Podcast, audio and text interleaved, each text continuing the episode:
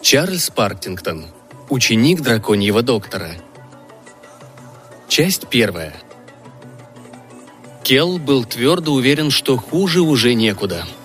Они бежали по узкому выступу, с одной стороны которого пугал белизной крутой до головокружения заснеженный склон, а с другой поднималась отвесная скала. Вой волков, летящий следом за ними, становился все громче. В любой момент вечно голодная жадная стая могла настичь их. А потом лис в ужасе охнула и резко остановилась. «Смотрите!» – показала она на цепочку огромных глубоких следов в снегу впереди них – Отпечатки длинных когтей, наверняка способных одним взмахом разорвать плоть, виднелись очень четко. «Что это?» – задохнулся Тула с опаской, выглядывая поверх плеча женщины. «Фого», – ответила она, содрогнувшись. Тула уставился на нее пустым, бессмысленным взглядом, нередким среди его семейства. «Чё?» «Фого. Йети». Кел, которого больше тревожили волки, взмолился, уговаривая спутников бежать дальше – но было уже слишком поздно. Из-за угла, шаркая, появилось чудовище из ночных кошмаров. Фого. По меньшей мере 9 футов ростом, массивное обезьянье туловище покрывало жесткая белая щетина, но безволосая бородавчатая голова, выпученные глаза и ороговевшая щель рта наводили на мысль о гигантской жабе. Келу даже показалось, что он видит в твари некоторое фамильное сходство стула. Фого поднял мощные руки высоко над головой и издал серию трубных хрипов, сколыхнувших своим скрежетом ледяной воздух. За спиной Келла заскрипел снег. Волки внезапно остановились и жалобно заскулили. Вздыбив шерсть на загривках от испуга, вся стая мгновенно поджала хвосты и развернулась.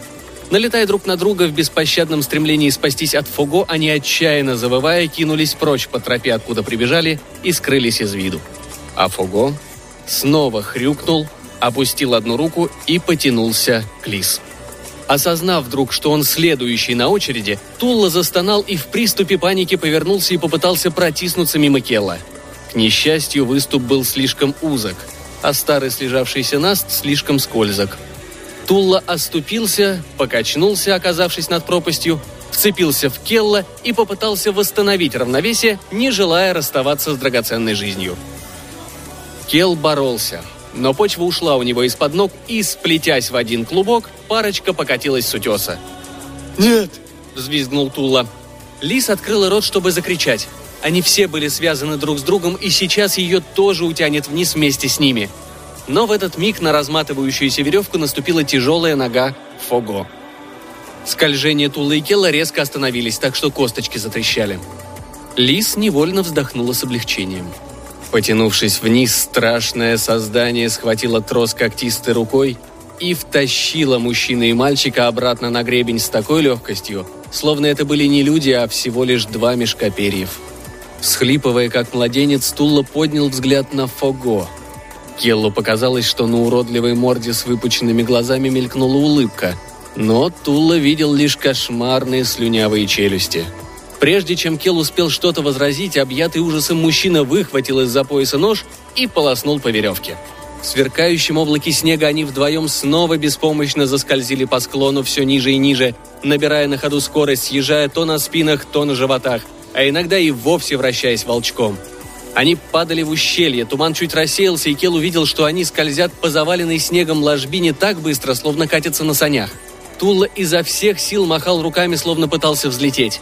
А Келла больше всего тревожили массивные стволы и бритвенно-острые камни со свистом пролетающие мимо них с обеих сторон, которые грозили судьбой хуже смерти. На всякий случай Кел старался не разводить ноги. А потом связывающий их трос зацепился за что-то и лопнул звонко точно струна. По инерции они пролетели вперед, а потом обрушились вниз. Кел зажмурился, когда ветви деревьев понеслись на них. Раздался страшный треск, это сучья распарывали одежду и мальчик повис в 20 футах над землей, с трудом держась за качающиеся ветки, а легкие снежные хлопья продолжали лететь вниз. Затем сук треснул под его весом и сравнительно мягко опустил мальчика на землю. Кел мрачно поднялся на ноги и с облегчением обнаружил, что за исключением пары мелких царапин с ним все в порядке. Ни одна кость не сломана. Алис уже ждала его. Мальчик ошеломленно уставился на женщину. «Как ты сюда попала?» – спросил он. «Меня принес Фого», – ответила она. «Что?» Она улыбнулась. «Да, он бегает быстрее ветра. Мы добрались сюда раньше тебя. Это создание дружелюбно». Женщина хихикнула, словно вспомнила что-то приятное. Он только хотел помочь. Вот потому он прогнал волков, и он не мог понять, почему Тула перерезал трос, когда Фого уже почти вытащил вас на безопасное место. Кел возвел глаза к небесам, но потом, все еще неуверенный, нервно оглянулся вокруг. «А где он сейчас?» – поинтересовался он. Лис обернулась. «Ох», – грустно вздохнула она. «Исчез. Какой стыд. Он был такой теплый, такой приятный. Может, ему не понравился Тула?» «А, где Тула?» – вспомнил Кел, успев слегка удивиться легкомысленному блаженству, скользнувшему по лицу лис. Она показала на большой сугроб, из вершины которого торчала пара яростно дергающихся ног. Тулла провалился глубоко и застрял крепко. «Вот он!» Кел уставился на это нелепое зрелище и захохотал так, что едва не задохнулся. Смех мальчишки оказался таким заразительным, что Лис не смогла не присоединиться к нему. Прошло несколько минут, прежде чем они сообразили, что мужчину следует все же вытащить. Конечно, Тулла пребывал в сквернейшем настроении. Усталый, он почти молча тащился, медленно закипая от едва сдерживаемой ярости. Но даже он слегка оживился, когда они, выйдя из-под деревьев, оказались на окраине маленького городка, окруженного аккуратным узором четко распланированных полей. Огни в окошках говорили Тулла только об одном. «Трактиры», — забормотал Верзила, облизывая слюнявые губы. «Я уже чую запах пива». Затем он застонал. «У нас нет денег», и, как всегда, разочарование свое он перенес на Келла. Без предупреждения мужчина ударил мальчика, и тот растянулся на земле. Грязные лоскути, обмотанные вокруг головы Келла, сползли, открыв глаза. «Гляди!» – прорычал Тула, потирая костяшки. «Вот настоящая причина, из-за которой нас вышвырнули из Элбора. Ненормальный сынок твоей сестрицы. Жаль, что он не сдох при родах. Тогда бы мы просто закопали его вместе с его мамашей и избавились бы от кучи неприятностей. Лиз беспомощно вздохнула и помогла мальчику подняться. «Ты не меньше виноват в том, что нас прогнали, Тула», — напомнила она ему. «Все эти твои пьяные драки, воровство. Я предупреждала, что однажды это случится». Тула выругался и занес кулак, но тут взгляд его упал на что-то. Вместо того, чтобы ударить женщину, он схватил ее за руку и потащил к передней двери дома, частично встроенного в склон холма. К двери была пришпилена записка. «Чего там накорябано на этом клочке бумаги, женщина?» Лис вырвалась, наклонилась поближе и нахмурилась, с трудом разбирая странные слова. «Срочно требуется ученик», Молодой человек, который станет помогать доктору Августа Сувему с лечением и уходом за глистообразными, афиоморфными Срочно требуется ученик. Молодой человек, который станет помогать доктору Августу Сувему с лечением и уходом за глистообразными, афиоморфными и рептилиевидными формами. Кандидат должен быть здоров и скор на ногу. Обращаться внутрь. 30 крон. 30 крон! Задохнулся Тула. Это же почти годовое жалование. Он ткнул пальцем в Келла. Вот твой шанс научиться ремеслу, парень, а заодно заработать мне и моей хозяйке пару монет. Замотай-ка свои зенки и не горбись. Я хочу, чтобы ты произвел хорошее впечатление». Чувствуя, что его в некотором роде продают в рабство, Кел в ужасе попятился. Но Тулла крепко ухватил его за ухо и забарабанил в дверь свободной рукой. Через пару минут дверь открылась, и наружу высунулся высокий, тощий человек с длинной козлиной бородой и седыми волосами до плеч. Облачен он был во все черное. «Да», – буркнул хозяин, вглядываясь в гостей сквозь толстые стекла очков в проволочной оправе. «Что вам нужно?» «Доктор Августас Вем, не так ли?» – спросил Тулла, изображая почтение. «Да, да, я доктор Вем». Он оглядел их с ног до головы. «Э, «Так что вам нужно?» «Я привел вам помощника, о котором вы давали объявление, сэр», — ухмыльнулся Тулла. Э, толковый парнишка. А уж какой усердный и добросовестный. А уж как быстро он все схватывает. Старик всмотрелся в ночь, близоруко прищурясь через очки. Помощника? Где? Уж не этот ли костлявый недомерок? О, внешность нашего кила обманчива, сэр. Захныкал Тулла. Согласен, жира на нем не слишком много, но паренек крепок, как гвоздь. Ну и забери его назад, дурак. Мне он без надобности. Использовать его я не смогу. Но, сэр... Спокойной ночи. Доктор Вем попытался захлопнуть дверь, но Тулла вогнал в щель носок своего сапога. А что, если мы, к примеру, сможем за 15 крон? Простите, отреагировал тут же доктор Вем. Ну тогда за 10, предложил Тулла, впадая в отчаяние. Я так и быть возьму 10. Доктор Вем недоверчиво взглянул на оборванную, дурно пахнущую фигуру, выжидающую застывшую перед его дверью. Ты хочешь, чтобы я заплатил тебе? Ну, шмыгнул носом Тула.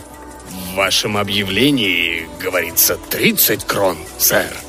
Дурак! Это ты должен заплатить мне за обучение и содержание подмастерья. Мальчишки едят, не так ли? А теперь убери ногу, чтобы я смог наконец вернуться к своей работе. Тула застонал. У него только что украли год райской жизни, состоявший лишь из пьянства и безделья. Лицо его скривилось от уныния и отчаяния, и он повернулся к своей жене. От этого мальчишки одни несчастья, Лис. Не надо было брать его с собой. Он приносит несчастье, понятно? Чертов бедоносец! И мужчина одарил Келла очередным увесистым подзатыльником, швырнувшим мальчика на колени в дорожную грязь. Снова лохмотья свалились с его глаз, и неуклюже растянувшийся у порога Келл лишь безмолвно поднял взгляд. Доктор Вем охнул. «Его глаза!» – недоверчиво пробормотал он. «Да...» – удрученно подтвердил Тулла. «Жуткое дело. Он должно быть какой-то недоразвитый уродец, выродок. Дурная кровь в семействе и все такое.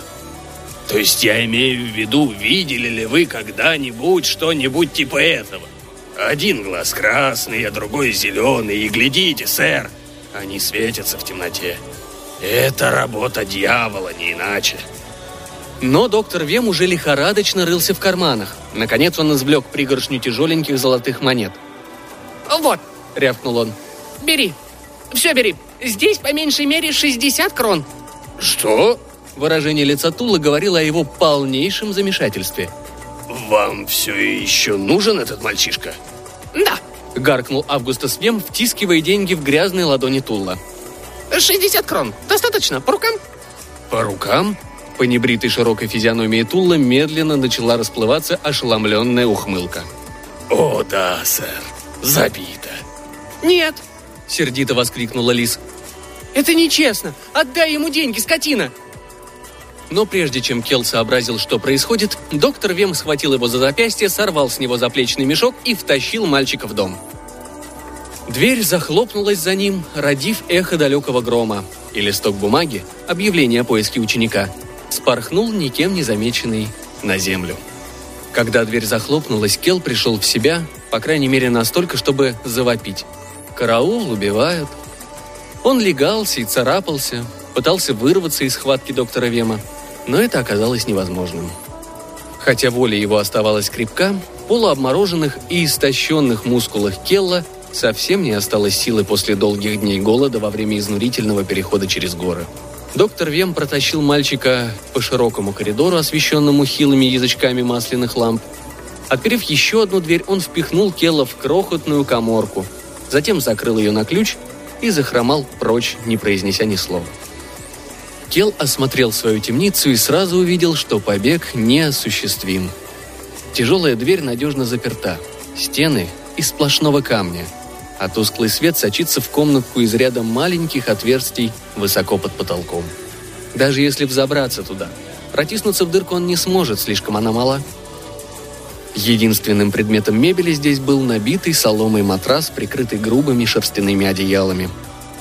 Кел шлепнулся на эту постель, борясь с приступом отчаянной жалости к самому себе, грозящим затопить его. Впрочем, подавить прилив тоски оказалось нетрудно. В своей короткой жизни мальчик знал лишь брань, проклятие и дурное обращение. У него не было настоящих друзей в Элборе. Взрослые сторонились его, а сверстники либо безжалостно дразнили, либо сговаривались и все вместе дубасили мальчишку. В результате Кел привык к одиночеству и обрел характер отшельника. Он научился терпению и от жизни ожидал лишь худшего. В результате Кел привык к одиночеству и обрел характер отшельника. Он научился терпению и от жизни ожидал лишь худшего.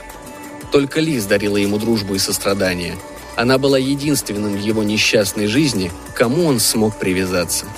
Но теперь и она исчезла. Ведь Тула продал его в рабство. Будущее выглядело как никогда мрачным. Мальчик не сдержал всхлипа, от которого вздрогнули плечи и затряслась нижняя губа.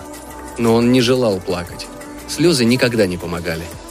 Лежа на матрасе, он закрыл глаза, и почти немедленно тело его утонуло в море усталости. Но не успел Кел провалиться в сон, как громко заскрежетали засовы, дверь распахнулась, и в коморку вошел доктор Вем. Комната внезапно наполнилась тонким ароматом, от которого аж слюнки потекли. «Я подумал, может, ты голоден?» — сказал старик.